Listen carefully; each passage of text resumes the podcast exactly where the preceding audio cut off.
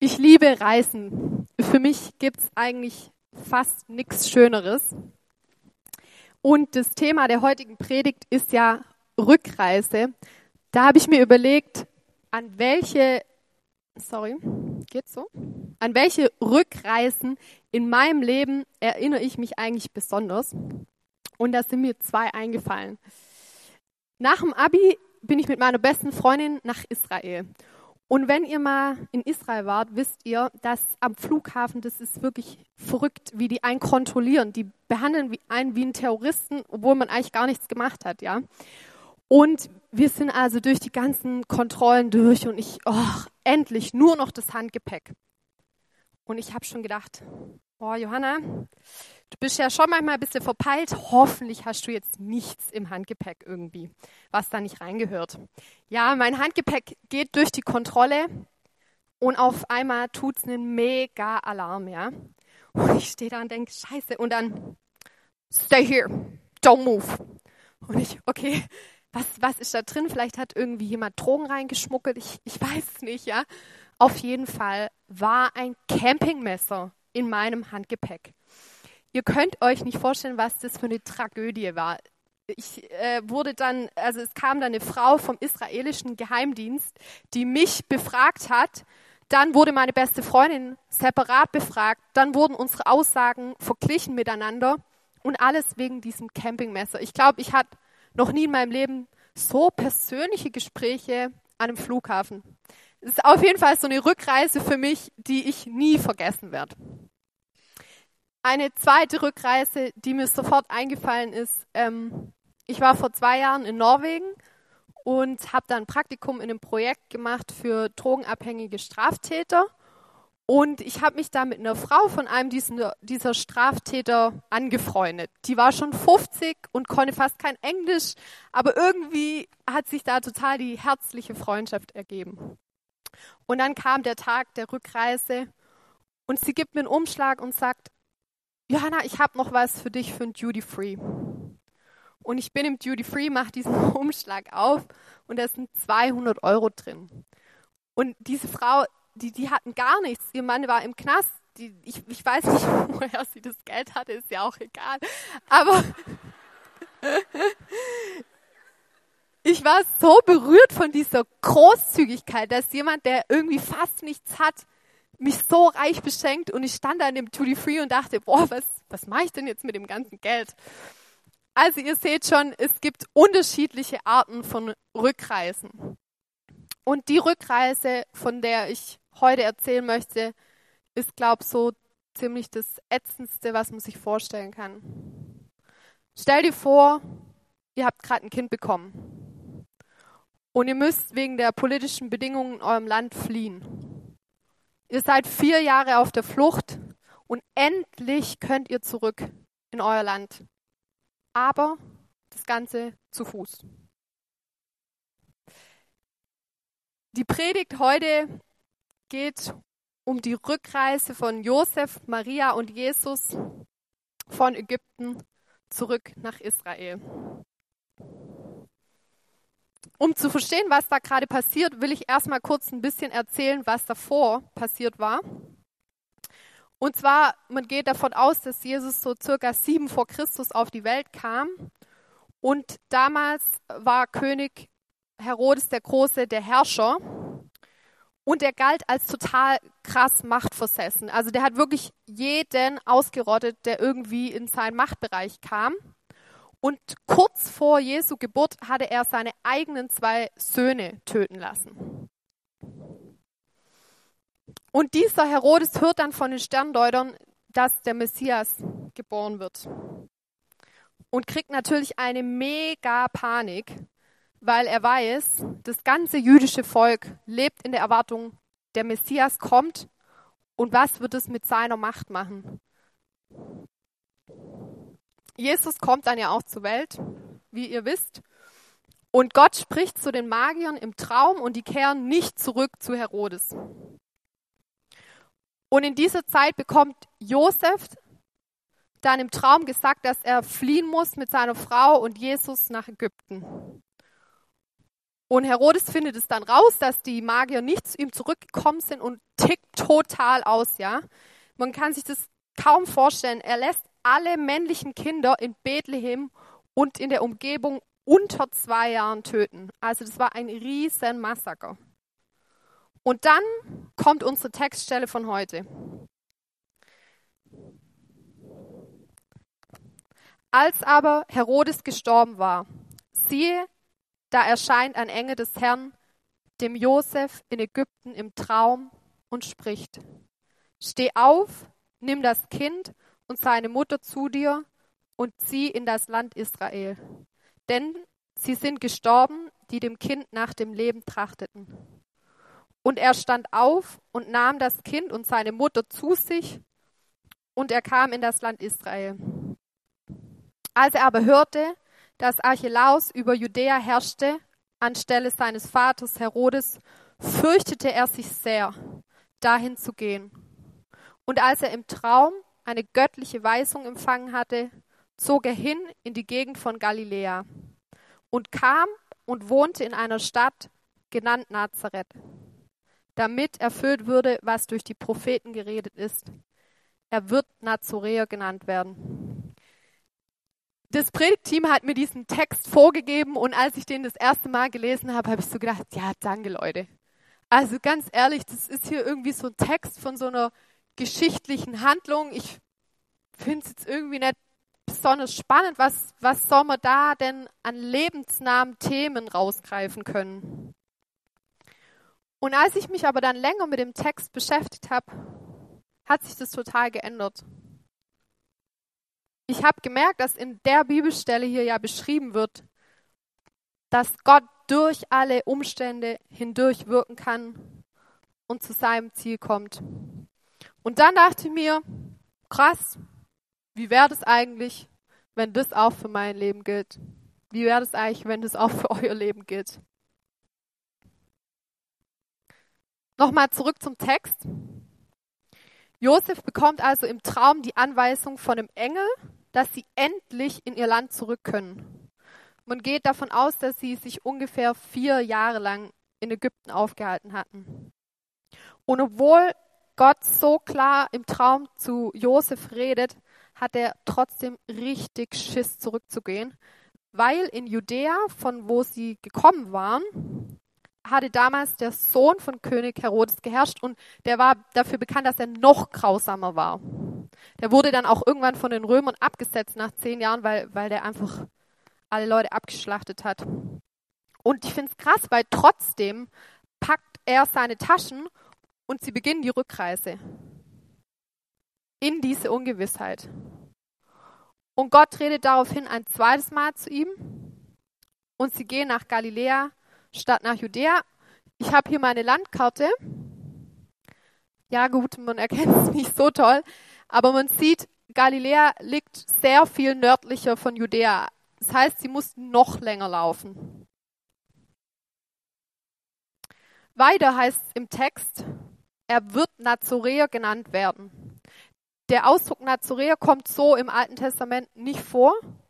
Man vermutet aber, dass es Heiliger Gottes oder Spross Gottes heißen soll, was auf Jesu Messias-Status hinweisen soll. In anderen Übersetzungen heißt es auch, er wird Nazarener genannt werden. Und Nazareth galt wie das ganze Land Galiläa zur damaligen Zeit als total unbedeutend. Die, die Bewohner waren verachtet. Jesus wächst also zuerst als Flüchtling auf, um dann später in eine Gegend zu ziehen, die allgemein verachtet wurde. Ich denke, das Ganze war für Maria und Josef überhaupt nicht spaßig. Ich kann mir so richtig vorstellen, wie Josef, nachdem sie abends Jesus ins Bett bringen, sich so hinsetzt und, und so denkt, oh, Gott, du gehst echt über unsere Grenzen. Warum endest du nicht die Umstände? Es geht hier doch schließlich um deinen Sohn, den Retter der Welt. Vater, bist du wirklich allmächtig? Das, was wir hier alles erleben müssen, schreit nach deiner Ohnmacht. Und zu all dem kam ja auch noch das Warten hinzu, ja. Die Familie, die hat ja vier Jahre lang in Ägypten gelebt und sie wussten nie, wann endlich der Zeitpunkt kommt, wo sie zurückkommen, wo sie zurück können gehen. Sie mussten ganz im Vertrauen auf Gott leben. Ich stelle mir das ziemlich herausfordernd und auch anstrengend vor. Warum aber lässt Gott die Umstände zu, in die Jesus hineingeboren wird? Ist Gott dem Ganzen unterlegen oder kommt er trotzdem zu seinem Ziel? Ich finde es total interessant, weil gerade die Umstände, in die Jesus hineingeboren wird, haben dazu geführt, dass die Juden bis heute nicht glauben, dass Jesus der Messias ist, weil sie nämlich davon ausgegangen waren, dass wenn Jesus oder wenn der Messias kommt, dass er auf der Erde für Recht und Ordnung sorgen wird. Und vor allem waren sie überzeugt davon, dass der Messias sie von der Herrschaft der Römer befreien wird. Und nichts von dem passiert.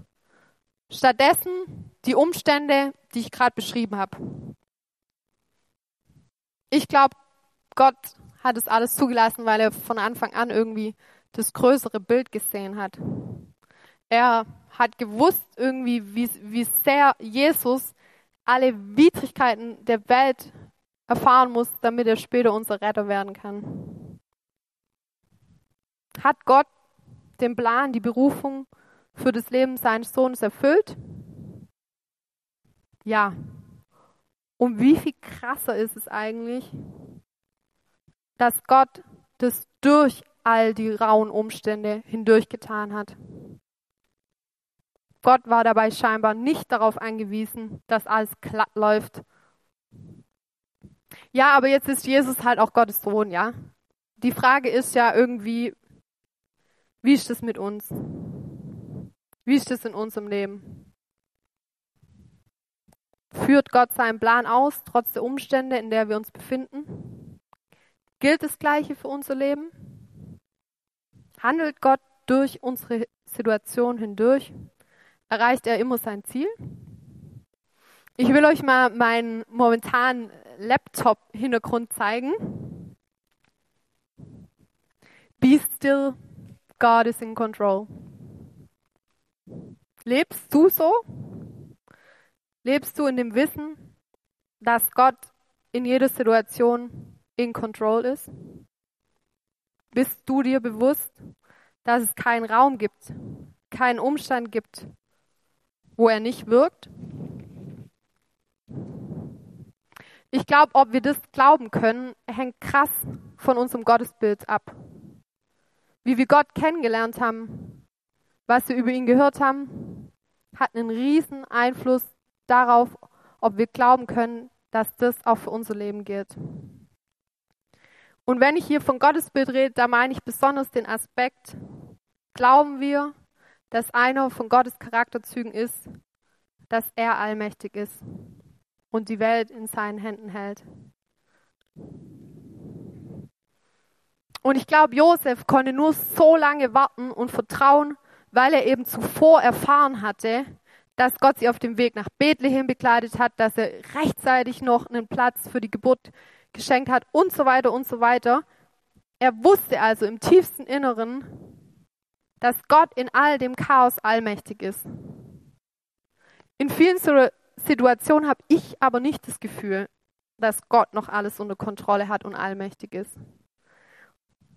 Das ist bei mir vor allem dann der Fall, wenn ich mich selber in die Situation gebracht habe, durch irgendwelche Entscheidungen, die ich getroffen habe, dass ich den Umstand selber herbeigeführt habe. In meiner Ohnmacht, in dem Zustand, dass ich mich so fühle, als hätte ich die Kontrolle verloren, kann ich oft nicht mehr glauben, dass Gott noch wirken kann, dass er noch allmächtig ist. Und ich übertrage dann oft meine Gefühle so komplett auf Gott. Und ich wage dann gar nicht daran zu denken, dass er in dem allen noch irgendwie handeln oder wirken könnte. In solchen Situationen vertrauen zu können, dass Gott da ist und trotz noch, trotzdem noch seinen Plan für mein Leben verfolgen kann, setzt für mich voraus, dass ich einen weiteren Wesenszug Gottes kenne. Gottes Wesen der Liebe. Ich glaube, Josef und Maria wussten damals, als sie in Bethlehem aufgebrochen waren, dass Gott sie durch und durch liebt. Und nur deshalb waren sie bereit, diese beschwerliche Flucht auf sich zu nehmen. Sie wussten, dass der Gott, der sie liebt, für sie in all dem sorgen wird, dass er sie bewahren wird. Und trotzdem ist und bleibt es eine Herausforderung, in allen Umständen zu vertrauen. Und ich bin echt froh, dass Gott das Ganze erleichtert und nicht irgendwie sagt, boah, vertraue und jetzt, jetzt guckst einfach selber, wie du da durchkommst. Sondern dass gerade in solchen Momenten Gott redet. Allein in dieser kurzen Textstelle von heute redet Gott zweimal zu Josef. Ich glaube, er wusste, wie krass Josef das gebraucht hat. Das war ähm, total krass gestern, als ich im Flugzeug saß. Ähm, ja, da überkam es mich irgendwie und ich habe gedacht, oh, die Predigt und ähm, ich habe noch gar nicht alles fertig und, und ich habe irgendwie plötzlich voll die negativen Gedanken bekommen und so weiter und war da so voll drin und auf einmal dreht sich das türkische Mädchen, das neben mir sitzt, um und schaut mich an und sagt, You are so beautiful. Und wisst ihr, das war, dies, das war dieser Moment, das war dieser perfekte Zeitpunkt, wo ich einfach irgendwas hören musste von Gott. Und ich dachte, wie cool irgendwie. Gott spricht in unsere Umstände hinein. Er lässt es nicht einfach nur zu, sondern er kümmert sich dann auch um uns. Um nochmal auf die Frage von gerade zurückzukommen, kann ich glauben, dass Gott in den Umständen meines Lebens sein Ziel erreicht? Ich will diese Frage mit Ja beantworten. Ja, weil wir einen großen Gott haben. Und ja, ich vertraue darauf, weil wir an einen Gott glauben, der uns liebt und der nur das Beste für uns will. Passend dazu hängt bei uns auf dem Klon ein Spruch, den ihr hier sehen werdet. Der ist von Corrie ten Boom. Ich liebe diesen Spruch. Der Herr hat keine Probleme, er hat Pläne. Darum gibt es im Himmel nie eine Panik und auf Erden sind wir zu einer lebendigen Hoffnung berufen. Wenn wir also erkannt haben, dass auch für unser Leben gilt, dass Gott über allen Umständen steht, stellt sich mir die Frage, wie kann ich das in meinem Alltag praktizieren? Wie kann ich überhaupt danach leben? Ich glaube, einen Alltag in diesem Wissen zu führen, das ist ein Training. Und am Anfang ist jedes Training hart und anstrengend. Auch dieses, weil es einfach oft so ist, dass die Gefühle, die man hat, wenn man was Unangenehmes erlebt, die stehen im totalen Gegensatz dazu, dass man glauben kann, dass Gott darin immer noch wirkt. Was kann ich mir also ganz praktisch in meinem Alltag entgegenhalten, wenn ich von diesen Über Gefühlen überkommen werde? Ich glaube, es gibt nichts Besseres in diesen Momenten, als sich mit Gottes Gedanken zu konfrontieren. Was aber hat Gott für Gedanken über unser Leben? Gedanken des Friedens und nicht des Unheils aus Jeremia 29, Vers 11. Und ich musste mir das auf die Hand tätowieren, wie ihr hier seht, damit ich das nicht vergesse. Damit ich ständig daran erinnert werde und es ständig sehe, Johanna, Gott hat Gedanken des Friedens über deinem Leben. Ganz schön krass, oder? Gedanken des Friedens und nicht des Unheils. Der Trainingsinhalt ist also, mich bei dem, was ich erlebe und fühle, mit dem zu konfrontieren, was Gott für Gedanken über mein Leben hat. Ich erlebe zum Beispiel eine Absage von, einem, von einer Bewerbung und die normale Reaktion ist ja dann, ich fühle mich abgewertet, ich fühle mich mies, ich mache mir Sorgen. Und jetzt, in diesem Augenblick, wird das Training ganz praktisch. Ich entscheide mich nämlich dann in diesem Moment und es ist eine Entscheidung, weil es kein Gefühl ist. Ich entscheide mich in diesem Moment dafür zu glauben, dass das, was ich sehe, nicht alles ist. Und ich erinnere mich dran, dass Gott Gedanken des Friedens hat. Ich sehe diese Zusagen Gottes über mein Leben als Tatsache an. Es ist eine Tatsache. Das Ganze finde ich persönlich ziemlich herausfordernd, dieses Training. Und ich bin froh, dass wir das nicht alleine machen müssen. Und ich glaube, Gott wusste auch, wie, wie schwer das irgendwie für uns sein würde, in dieser Welt zu leben und, und trotzdem seine Gedanken zu haben. Und ich finde es mega gnädig von ihm, dass er uns deshalb seinen Geist gegeben hat, der in uns lebt und der uns ständig an Gottes Gedanken des Friedens erinnert. Bei diesem Training sind also wir und Gottes Geist in uns beteiligt. Wie gut ist es aber auch, Freunde zu haben, die einen in diesem Prozess unterstützen und ermutigen. Bei uns in der WG ist es ziemlich oft so oder situationsbedingt, ähm, dass wenn irgendwie die Umstände echt kacke sind und ich mich durch meine Verpeiltheit oder was weiß ich auch da mal wieder selber reingebracht hat, ja, dann sitze ich manchmal in der Küche und bin total deprimiert und mords rum und ich hätte dann immer voll gern, dass ähm, meine Mitbewohnerinnen und Freundinnen mich total bemitleiden und wir so eine Pity Party zusammen feiern können. Ja, und äh, das ist dann halt leider nie so, ähm, weil ich werde dann erstmal fett ermahnt und gefragt, Johanna, ist dein Gott eigentlich so klein, dass er in diesen Umständen nicht wirken kann, dass er in diesen Umständen nicht zu seinem Ziel kommt? Ja, und dann werde ich auch oft gefragt, sollen wir dafür beten? Sollen wir für Frieden über die Situation oder den Umstand beten? Und ganz ehrlich, manchmal will ich das gar nicht. Das kotzt mich dann so an. Ich verstehe das nicht, warum Gott irgendwas zulässt. Und ich fühle mich dann irgendwie, also das ist das Letzte, wonach ich mich fühle, dass ich jetzt auch noch dafür beten soll, ja. Und es ist so cool, weil die Mädels dann sagen, okay, Johanna, ja, die kennen mich ja schon mit meinem Temperament. Ähm, dann beten wir jetzt halt für dich. Und es ist echt krass, weil ich als Sturkopf dann so oft erleben darf, wie ich plötzlich voll den Frieden in meinem Herz darüber bekomme.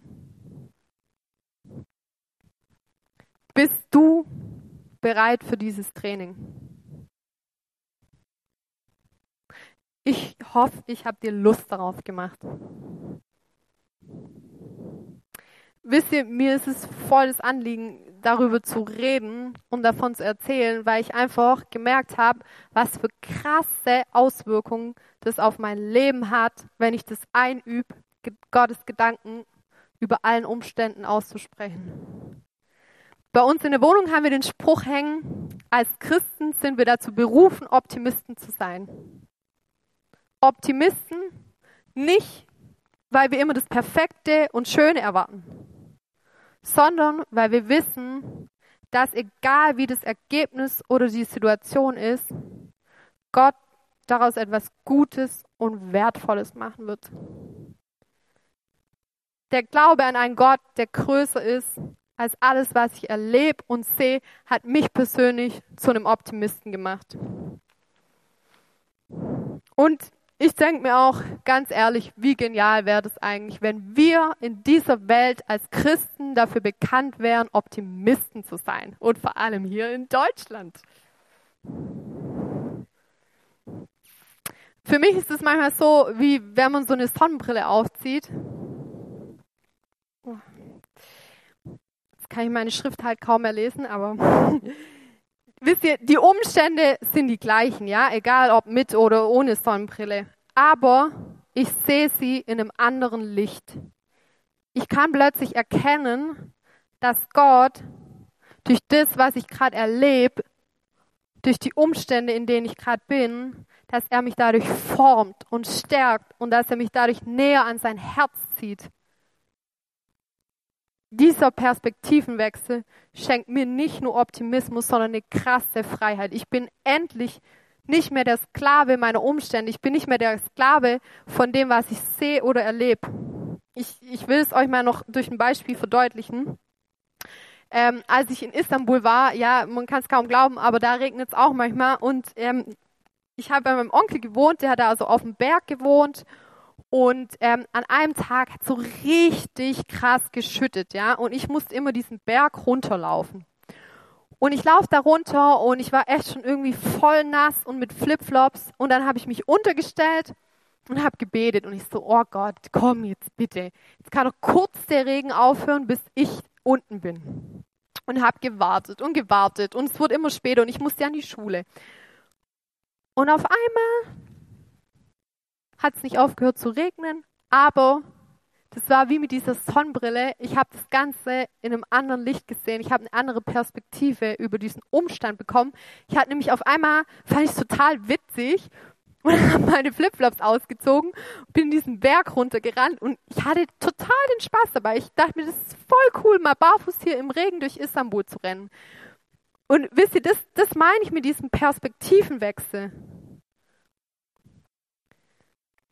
Und wenn ich hier von, von den Auswirkungen erzählt habe, die, die so eine Perspektive über unser Leben hat, dann weil ich mir so krass wünsche für uns Christen,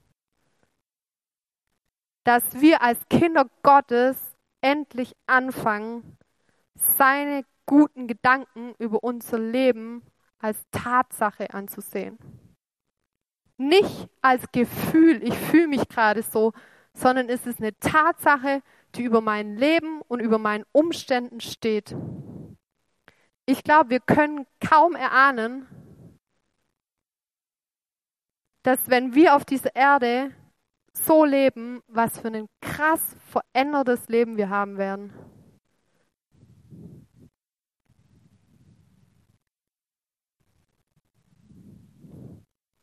Die letzte Frage der heutigen Predigt ist, hat eine, eine solche Perspektive über mein Leben hinaus Auswirkungen.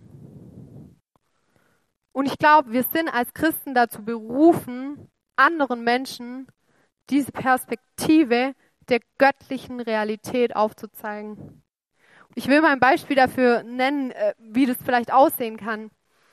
Ich habe vor kurzem einen jungen Moslem kennengelernt und ich glaube, ich habe selten jemanden in meinem Leben gekannt, der irgendwie so einen, sorry, aber beschissenes Leben hat. Irgendwie die ganze Familie kaputt, zerstritten. Irgendwie krasser, ätzender geht's gar nicht. Nur Zerbrochenheit. Und es hat mich echt Mut gekostet.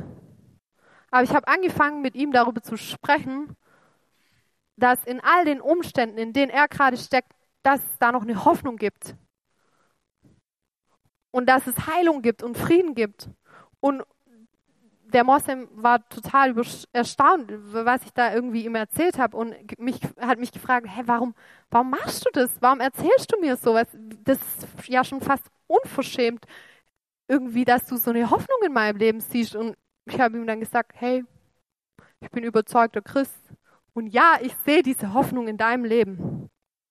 Und wisst ihr, wenn ich nur seine Umstände angeschaut hätte, hätte ich auch zu ihm gesagt, wirf dein Leben weg oder am besten bekommst Depressionen.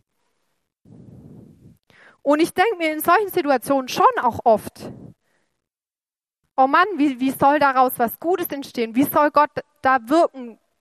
Wie, wie, wie kann da irgendwie das Beste für den noch draus werden? Und ich habe dann immer im Ohr, wie eine Freundin zu mir sagt, Johanna, der Platz des Retters ist schon besetzt.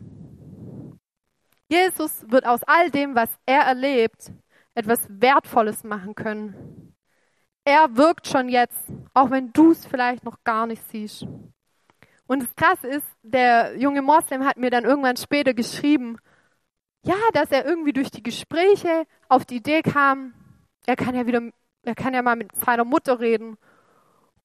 Und ja, dass, dass echt irgendwie so eine Versöhnung stattgefunden hat und dass er seit langer Zeit das erste Mal wieder schlafen konnte. Und, und er hat sich irgendwie krass bei mir bedankt. Und ich habe doch dabei gar nicht viel getan. Ich, ich habe ihm einfach nur in seinem dunklen Leben einen kleinen Hoffnungsschimmer an seinen Himmel gemalt. Vielleicht kann es so aussehen.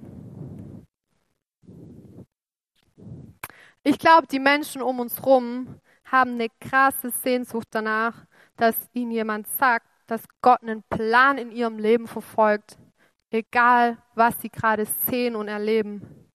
Sie sehnen sich danach, dass ihnen jemand sagt, dass Gott aus jeder noch so schwierigen Situation etwas schaffen kann, das ihnen zum Besten dienen wird.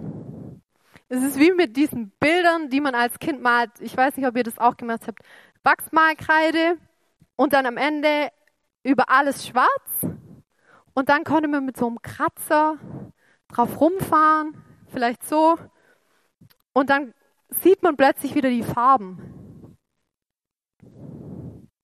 Wir sind als Christen dazu berufen, den Menschen, die durch das, was sie erlebt haben, nur noch schwarz sehen, die Farben in ihrem Leben neu aufzuzeigen. Ich will dich heute bewusst ansprechen. Wo sind diese Menschen in deinem Leben? An wen denkst du? Wer fällt dir ein?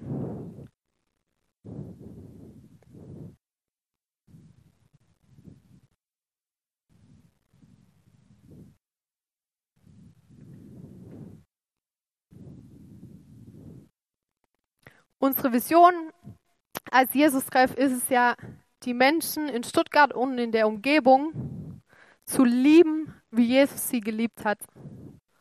Und das bedeutet für mich, dass wir als Gemeinde ein Wachsmarktkratzer im Lebensbild des anderen sind.